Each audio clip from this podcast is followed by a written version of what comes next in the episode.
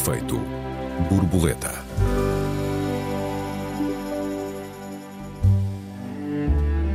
O governo quer reduzir até 2030 para metade o número de vítimas de acidentes de automóvel em Portugal. Mas basta voltarem os feriados, o mês de agosto, o Natal ou outro fluxo de gente qualquer, os mortos sucedem-se logo. Como é possível? Bem-vindos a mais um Efeito Borboleta. Eu sou o Joel Neto. Eu sou a Raquel Varela, bem-vindos. Olá, Raquel, boa tarde. Diz-me uma coisa, Raquel, tu não és uma acelera, pois não? Eu cada vez conduzo menos, ando mais de bicicleta e a pé, e uma das razões é porque eu não me sinto segura na estrada. Um, uma parte disso será certamente alguma fragilidade minha, nunca, nunca gostei de conduzir. A outra parte é porque eu tenho muito, tenho assim um grande terror uh, de acidentes e de tudo o que envolve a estrada em Portugal. A que não é alheio, a Joel, a quantidade de amigos, um, umas delas muito próximas, que eu perdi na minha juventude para acidentes de estrada. Hum. Penso, não sei se ainda é assim, que era a principal causa de morte da juventude portuguesa. Ainda é.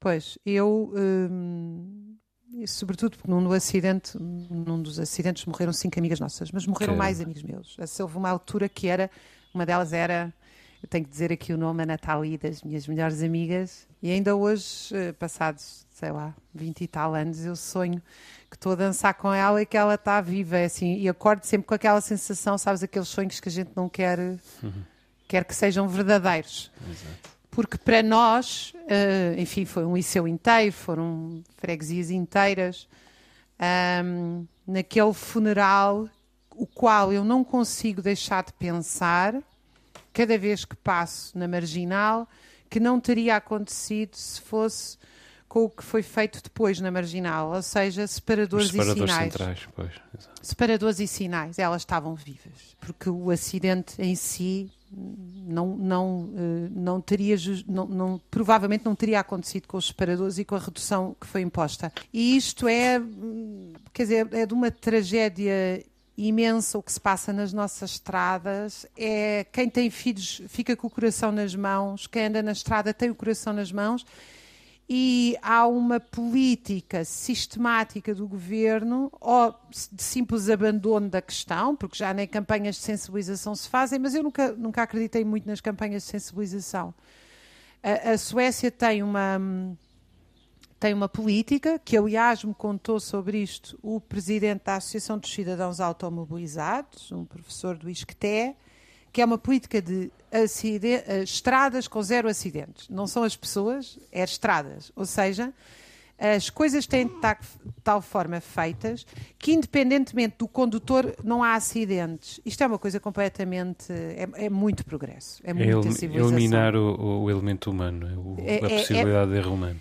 E quando eu, quando os meus amigos, especialistas em acidentes de trabalho, que dizem o erro humano é, natu é natural, é normal, é, é, é, garantido, o que nós temos que fazer é impedir no, no, nos locais de trabalho as condições que vão levar ao acidente, porque o erro humano podemos garantir que está lá, que vai haver sempre. Uh, e, e é, é, exatamente a mesma filosofia que a Suécia tem para as estradas, ou seja, vai haver pessoas que se distraem, pessoas que olham para o telemóvel, pessoas que fizeram uma série de coisas uh, que levam, mas a estrada ela própria impede.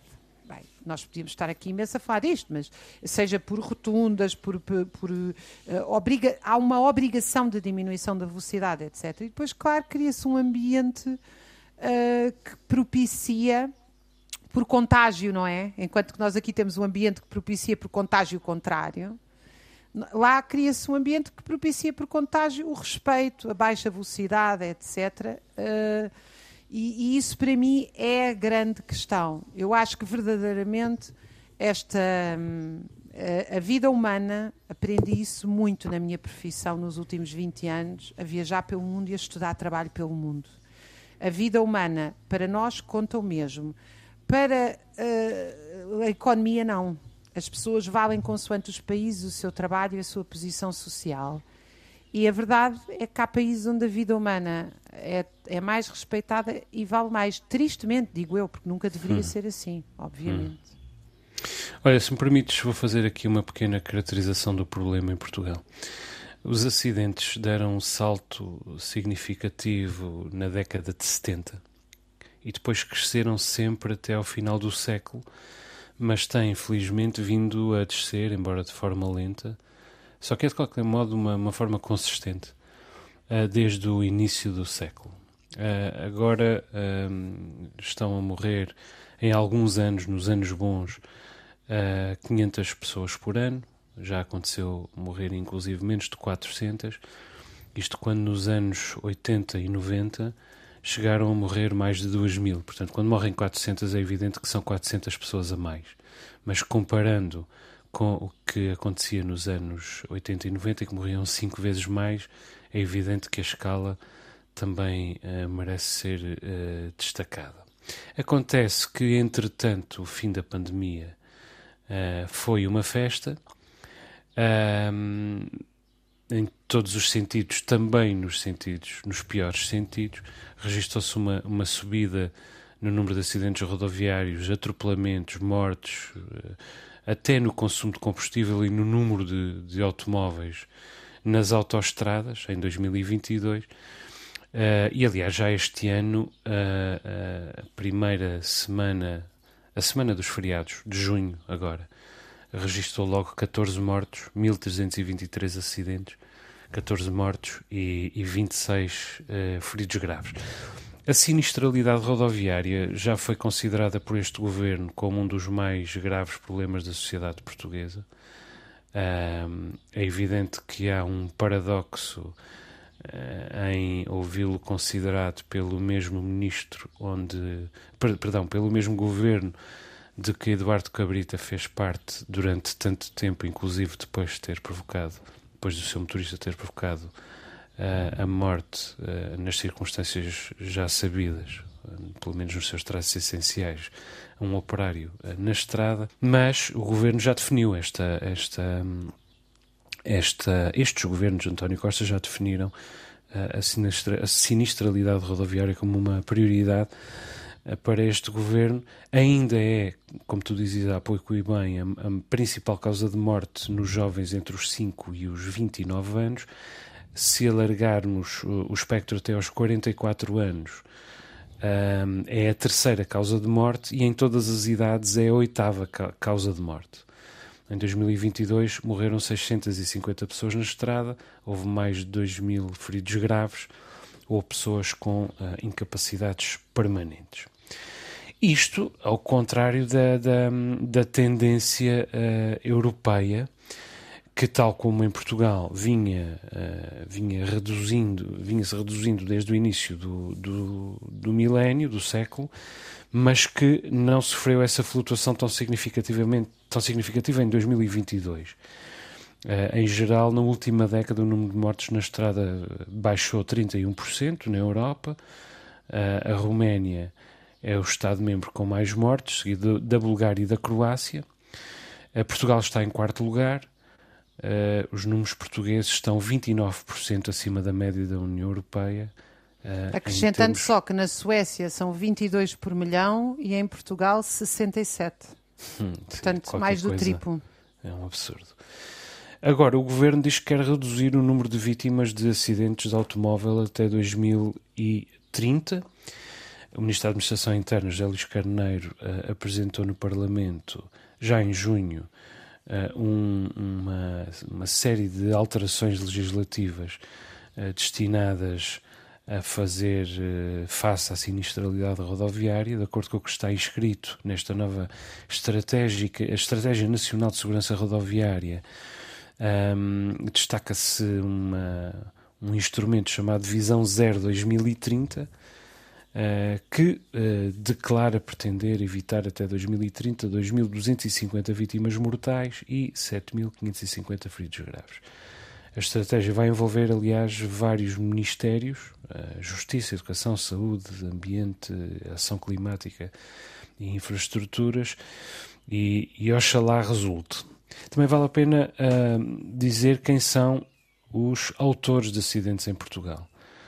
Uh, eu tive acesso a um estudo da Maria Teresa Bom de Sousa Simões, da Universidade Nova. É um estudo de 2014, mas cujas principais tendências aparentemente se mantêm verificáveis. Um, Chama-se Fatores de Risco Autorreportados Associados aos Acidentes Rodoviários. Um, esta Maria Teresa Simões uh, pretende descrever e caracterizar os condutores de veículos ligeiros residentes em Portugal, evidentemente, um, de acordo com as características sociodemográficas, diz ela que um, dos uh, 612 uh, condutores inquiridos, 383, ou seja, 62%, respondeu não ter sofrido nenhum acidente de viação nos últimos três anos. 37,3% respondeu ter estado envolvido em pelo menos um acidente de viação com danos materiais ou feridos. Uh, de uma forma geral, o típico condutor, um, produtor, digamos assim, o causador de acidentes, uh, é um homem com mais de 65 anos, uh, do com, com uh, o primeiro ciclo de ensino básico, viúvo e sem filhos, não empregado, normalmente reformado e residente numa área urbana. Isto talvez seja um pouco surpreendente. Os condutores residentes em áreas urbanas apresentam um risco uh, 5,4 vezes mais elevado de sofrer um acidente do uh, em comparação com os, os condutores que habitam numa zona rural. Mas, apesar disso, se calhar falamos disso na segunda parte, apesar disso, os, a maior parte dos acidentes vem das zonas uh, da província, portanto, são as cidades de província. Uh, as cidades de médio porte, digamos assim, que mais contribuem para, para a sinistralidade rodoviária. Um, os são condutores que, não é? são números incríveis, quer dizer, e os condutores que parece a descrição de uma guerra civil. Sim, mas é, é, é, a expressão que se tem utilizado muitas vezes e não parece que seja. O carro era uma coisa para nos transportar, para nos, enfim. Sim, não há dúvida. O álcool evidentemente tem um papel uh, fundamental o consumo de álcool e o excesso de velocidade são os dois fatores uh, principais. Uh, mas como se sabe, o, o, excesso de velocidade em si é, é, é, mais, do que, mais do que suficiente. Aliás, o que nos faz, o que nos faz voltar ao comportamento das autoridades, simbolizado de alguma maneira no ex-ministro Eduardo Cabrita, com eh, por via do seu acidente uh, mortal, mas vale, vale a pena uh, falar do modo como se, com, se comportam as, as autoridades civis e políticas na estrada, sempre com, com prazos demasiado apertados para o compromisso seguinte. E, e, e usufruindo dessa prerrogativa que é andar uh, em excesso de velocidade por, uh, por razões uh, de Estado. Se calhar podia começar por aí, Raquel, o, o exemplo. É a razão de Estado devia começar por querer proteger as pessoas. Quer dizer, se, se, o Estado fosse ou pensasse no bem-estar. Eu tenho muita curiosidade pela questão da Suécia e tudo o que li aponta justamente para a prevalecência da engenharia sobre a repressão. Então vamos, vamos fazer assim, Raquel, vamos fazer um intervalo aqui. Uh, regressamos precisamente com o exemplo da, da Suécia. Até já. Até já. Efeito borboleta.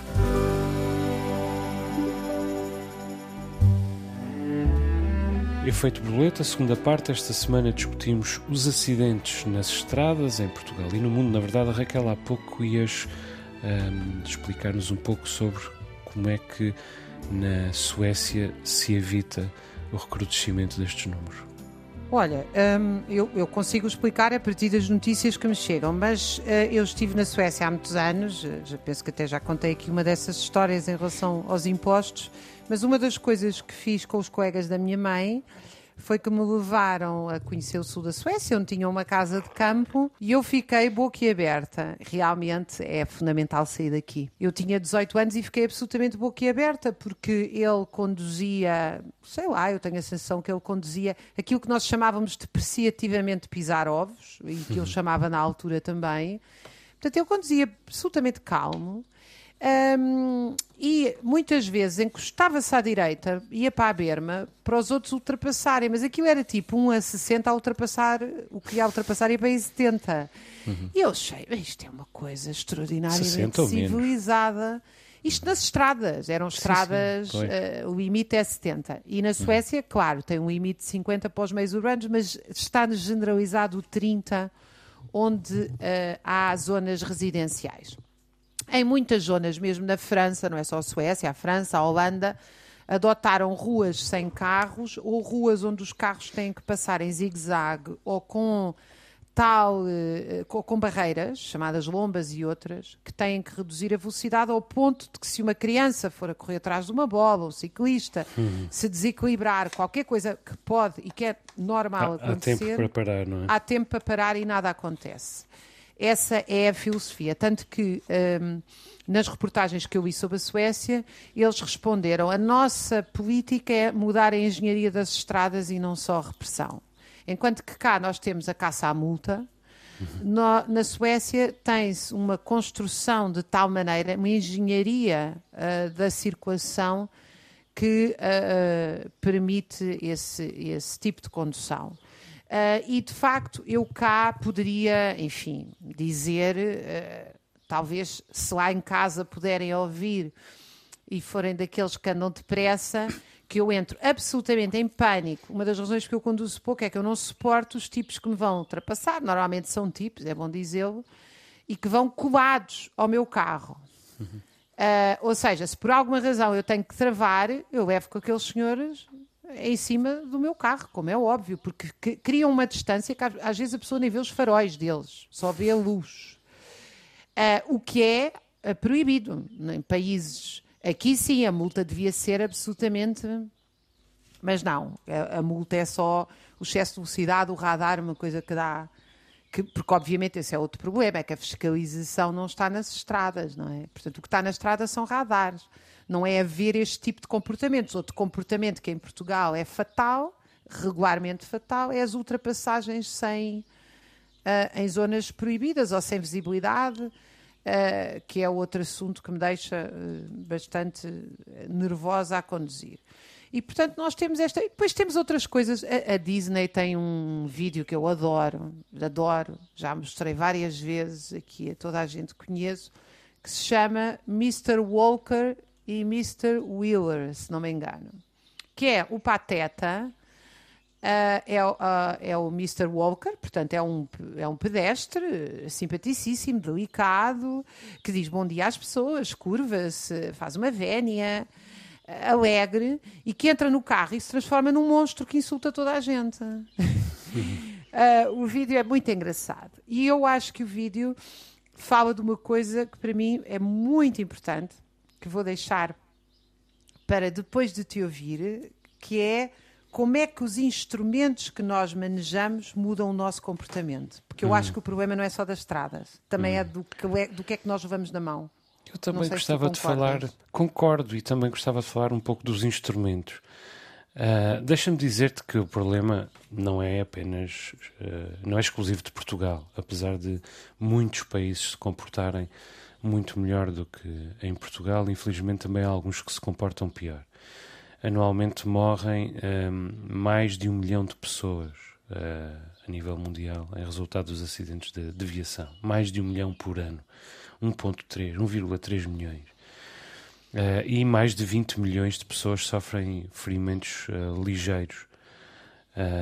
é um grave problema de saúde pública, com custos elevadíssimos para as sociedades um, com efeitos não apenas sobre as economias, mas evidentemente também sobre a saúde mental das, das pessoas.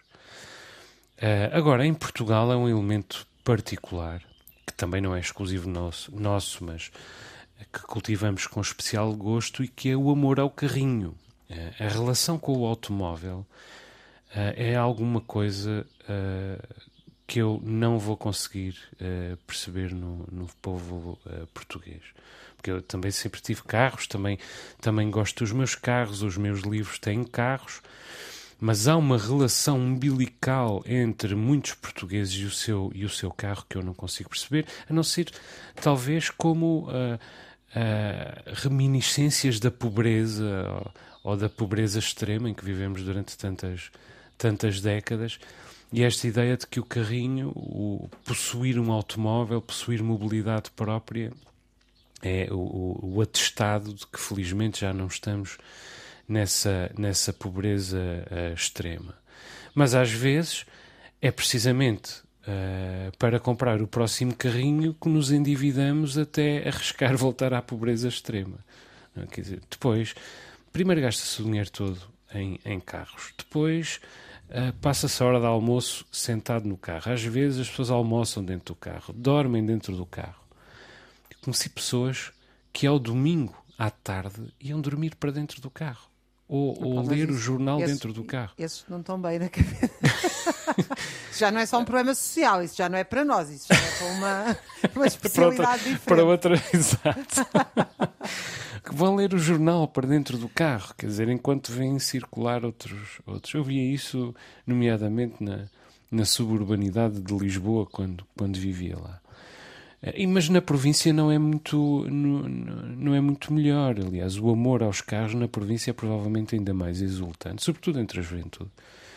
Pode não haver dinheiro para comer, uh, mas para o carro não, nunca falta.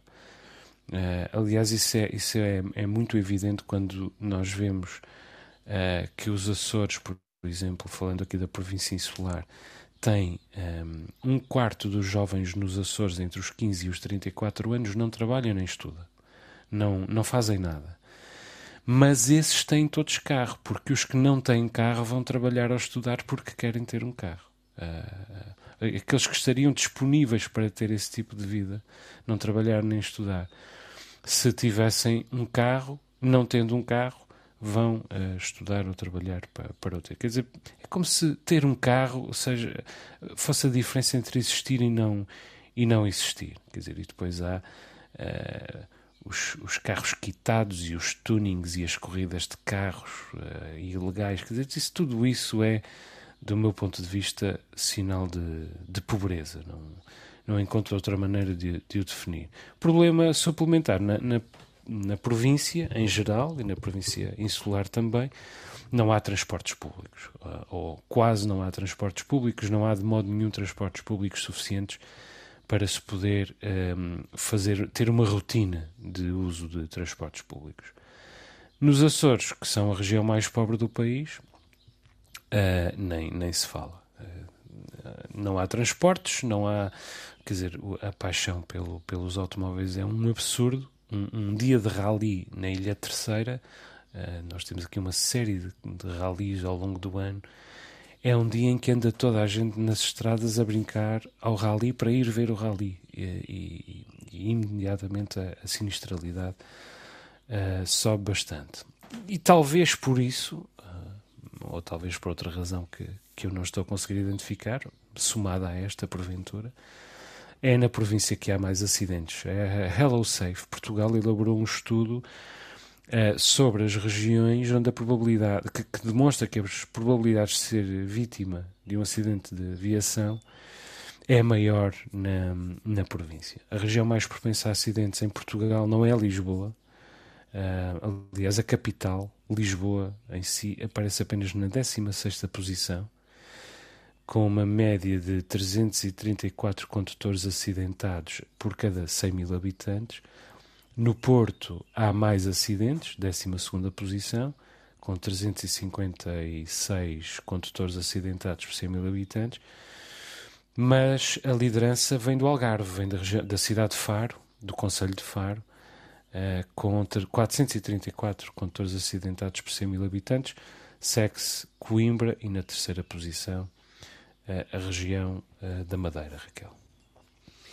Eu queria justamente falar sobre o instrumento. Não tenho. Não acho que. Eu, apesar de tudo, acho que a maioria das pessoas. Hum, é minoritário o setor que, digamos assim, chamado setor meio lumpanizado, que utiliza o carro como, como arma, de facto, embora aquilo se chame tuning, corrida e não sei o quê, do que se está a falar é de uma arma de concorrência.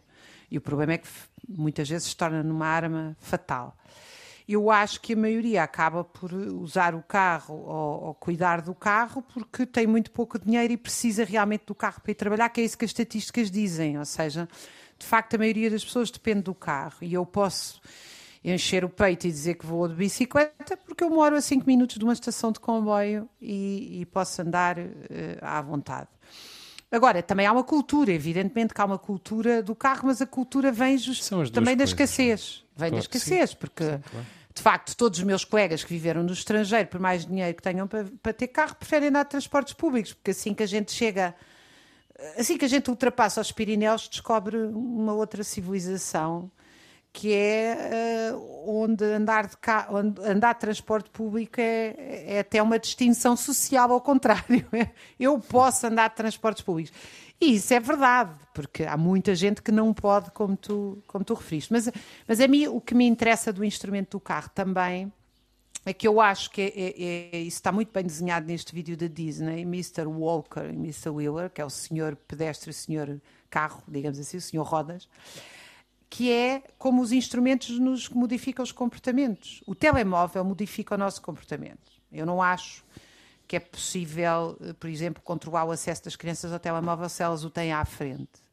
E também não acho que, eh, por norma, eh, se consegue dizer ao condutor, o senhor porte-se bem e seja respeitoso, se ele vai com o carro na mão, que por si já é uma transformação do nosso corpo. Por exemplo, nós não andamos a 70 km à hora, naturalmente, ou seja, o carro é uma é uma algo não natural. O carro faz-nos andar a uma velocidade não natural eu não acho que. E, e, depois, ainda por cima, concorrencial, porque as pessoas vão correr para o trabalho, vêm exaustas de trabalho. Uh, eu, por exemplo, surpreendo-me sempre a quantidade de pessoas, e devo-te dizer que muitas delas muito próximas de mim, conheço há muito tempo, que são corretíssimas, decentes e que chamam nomes aos outros dentro do carro e fazem coisas absurdas, desatam a chamar nomes uh, à sua volta, que eu não percebo, sinceramente. Quer dizer, primeiro, quem está nem sequer vai ouvir uh, a ofensa. 90% das vezes aquilo é, é um. É pronto, aquilo nem sequer chega ao destinatário, não é? Mas as pessoas fazem isso. Portanto, os teus pessoas... amigos não são daqueles de abrir a janela, não é? Opa, sei, espero que não, espero que não. As pessoas transmutam-se. Quer dizer, qual é, é o interesse de chamar nomes a alguém? Ainda por cima, porque parte do princípio que o outro também está a fazer aquilo de propósito. Uh, Há de tudo, olha, eu aqui debaixo da minha casa tenho um que eu já fui três vezes à janela, até que a terceira demoviu com o meu olhar. Uh, estava quase eu a chamar-lhe nomes, que é a pita para esperar que o filho saia de, um, de uma coisa que há aqui. Que é uma coisa surreal, que essa eu já não via Nós... para aí há 20 anos. Nós temos isso na província, a, a carrinha da junta de freguesia aqui ao lado de outra junta de freguesia vem aqui buscar uma criança e acorda a nossa criança todos os dias. E a pita, aquela coisa incrível, quer dizer. Ainda por cima não era telemóveis, já era feio antes, então agora é injustificável. Não é? E ficou ofendido quando, quando eu lhe pedi para, para não apitar. Ficou ofendido. As pessoas são. Não, os instrumentos, os instrumentos condicionam-nos, uh, transformam-nos. Nós temos que ter muito cuidado quando temos máquinas na mão, porque as máquinas são uma grande concentração de muitas forças. não são ocultas, não. São hum. todas muito. Têm, têm todas muita cultura humana imbuída nelas e, e às vezes dominam-nos. E eu acho que esta do carro é uma delas. Mas, mas uh, uh, volto a dizer que acho que nós estamos a lidar com situações em que o Estado tem uma responsabilidade absolutamente central. A vida destas pessoas, na esmagadora maioria dos casos, era evitável se houvesse outro tipo de estradas. E nós nem falámos aqui, nós estávamos a falar do nosso desejo sueco. Nós nem falámos aqui das autênticas barbaridades que se fazem em Portugal, em que as estradas provocam acidentes, em que as estradas não estão conservadas. Não é que elas estão ali para evitar acidentes, elas estão desenhadas de tal forma que há, há acumulação de água, as curvas não têm sinalização ou têm o desvio contrário. Ou seja, é, vale, vale um bocadinho tudo, não é? Hum.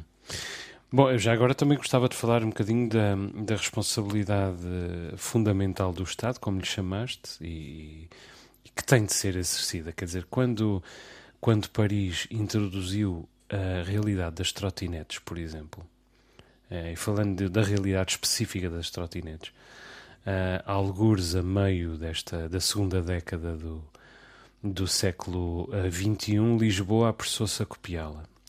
a copiar essa, essa uh, realidade. Entretanto, uh, Paris já uh, não permite trotinetes. Bom, e não permite trotinetes na sequência de um voto dos próprios parisienses, num, num, num referendo, digamos assim, que foi feito entre os, os parisienses. Mas em Lisboa continuam, evidentemente, a ser autorizadas as, as trotinetes. Agora, em junho, uma operação da PSP a de fiscalização a, a bicicletas e trotinetes resultou numa, numas quantas dezenas de multas. O objetivo era, sobretudo, de sensibilização, de aumentar o conhecimento geral da sociedade sobre as regras de circulação deste tipo de veículos, de, sobretudo das trotinetes, e a repressão dos comportamentos de maior risco. Mas o futuro, eu suponho que seja a, a, a proibição e até a certo ponto Infelizmente, porque tanto as bicicletas como as trotinetes um, não são poluentes ou são muito pouco poluentes, eh, dependendo do, do modelo de que estamos a falar. Uh, mas em Paris já não são permitidas. Houve uma, uma votação, 90% dos eleitores disseram que queriam o fim das, das, uh, das trotinetes, embora só tenham votado 10% de, dos, dos parisienses e o voto, portanto, não seja vinculativo o Presidente da Câmara disse de imediato que vai, ah, perdão, a Presidente da Câmara disse de imediato que vai respeitar a indicação popular e não vai renovar os contratos. Entretanto, Madrid, Amsterdão, Londres estão todas a banir as, as trotinetes. E porquê? Porque os atropelamentos de peões eram uh, diários. Os cegos tinham medo de sair de casa. As trotinetes, ora circulavam no passeio, ora circulavam na passadeira, como se fossem peões, ora circulavam metade na rua e depois saltavam para o passeio e depois passavam para a passadeira e depois iam para a próxima para, para a próxima superfície, passavam sinais vermelhos, andavam em sentido proibido, circulavam em alta velocidade, andavam em sentido em sentido contrário uh, aos fluxos das pessoas nos passeios. Quer dizer, e em Portugal já há uh, algumas limitações, mas para já ainda apenas contra, digamos, o, o controle da, da proliferação. Hoje há 18 mil trotinetes em Lisboa, uma cidade com meio milhão de habitantes, e isso constitui um rácio de que Paris nunca sequer se, se aproximou. E em Lisboa, como se sabe, as trotinetes não respeitam faixas de rodagem, não respeitam semáforos, nem sentidos de trânsito sequer, e andam indiscriminadamente no meio das pessoas, com graves riscos de, de acidentes.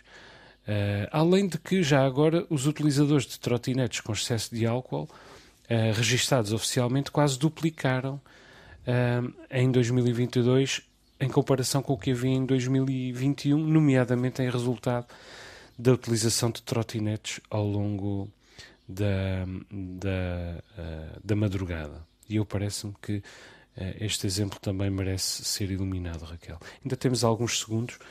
Uh, não sei o que é que. Olha, eu, eu, eu, gostava de, de, fazer um apelo a que um, acima de tudo, se construísse uh, uma mobilidade uh, realmente não é uma mobilidade sustentável entre as avenidas novas e a Baixa Lisboeta, porque isso eu, eu usufruo dela, uh, mas isso não resolve os problemas da esmagadora maioria das pessoas. Realmente, eu vivi na Holanda, vivi em Munique, as pessoas, há pistas de bicicleta para todo lado, há bons transportes públicos. Uh, é, é, por aí que nós temos que, uh, que olhar. E a segunda é, é realmente eh, mudar-se as estradas para se mudar o comportamento nas estradas. É uma via muito inteligente para se começar a pensar, porque nós temos que. A única forma de nós respeitarmos realmente a vida é agirmos para proteger a vida, não é falar, porque de palavras está o inferno cheio, não é? Uhum. Acho eu. Chegamos ao fim do nosso tempo. Deixa-me só recordar os nossos ouvintes que têm à disposição o endereço de e-mail efeitoborboleta.rtp. Perguntas, perplexidades, protestos, sugestões. São todos bem-vindos. Muito obrigado. Mais uma vez, Raquel, acho que também te juntas a este agradecimento pelas mensagens muitas... adoráveis e mensagens. tão simpáticas. Obrigada, nós devolvemos. Voltamos para a semana, efeito borboleta. Até lá. Um beijinho, Raquel. Um beijinho, até para a semana.